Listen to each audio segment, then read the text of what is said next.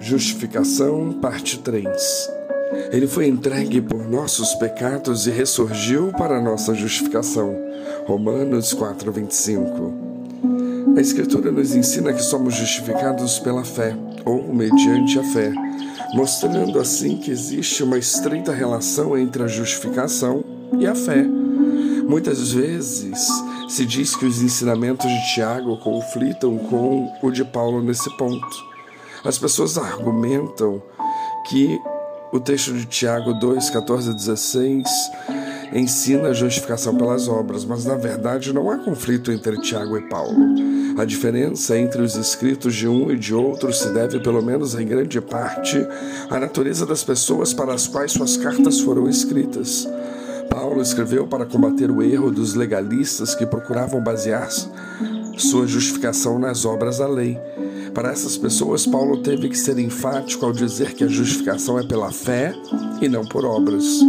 Tiago, por outro lado, teve o objetivo de corrigir os erros dos chamados antinomianos, que alegavam ter fé, mas cuja fé era uma simples aceitação intelectual da verdade, sem nenhum compromisso com a prática de boas obras ensinada abundantemente na Escritura. A essas pessoas, Tiago teve que lembrar que a fé sem obras é morta, portanto, de modo nenhum está ligada à justificação. A fé que justifica é a fé viva, genuína, frutífera que se manifesta em obras.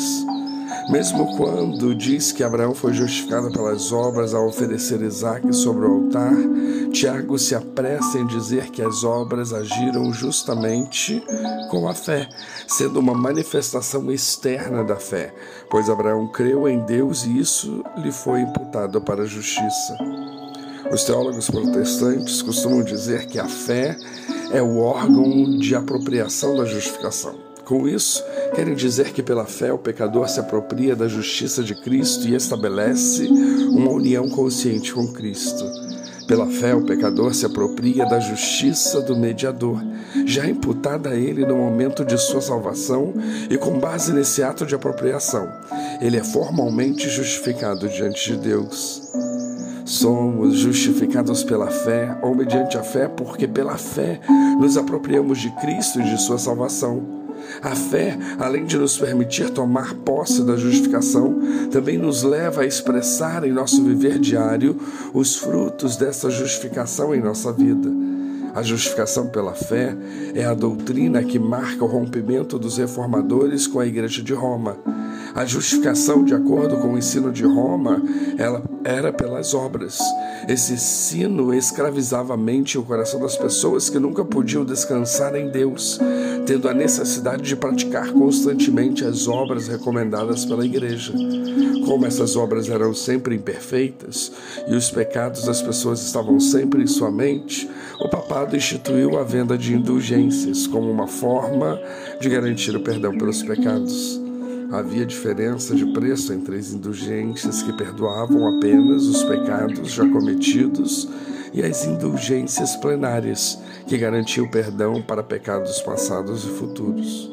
Além disso, a compra das indulgências também era considerada uma boa obra Lutero e mais tarde todos os reformadores, convencidos pela Escritura, começaram a pregar que a justificação é pela fé e não pelas obras.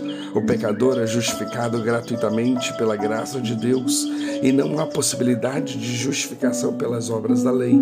A base da justificação só pode ser encontrada na justiça perfeita de Cristo, imputada ao pecador na justificação e apropriada pela fé.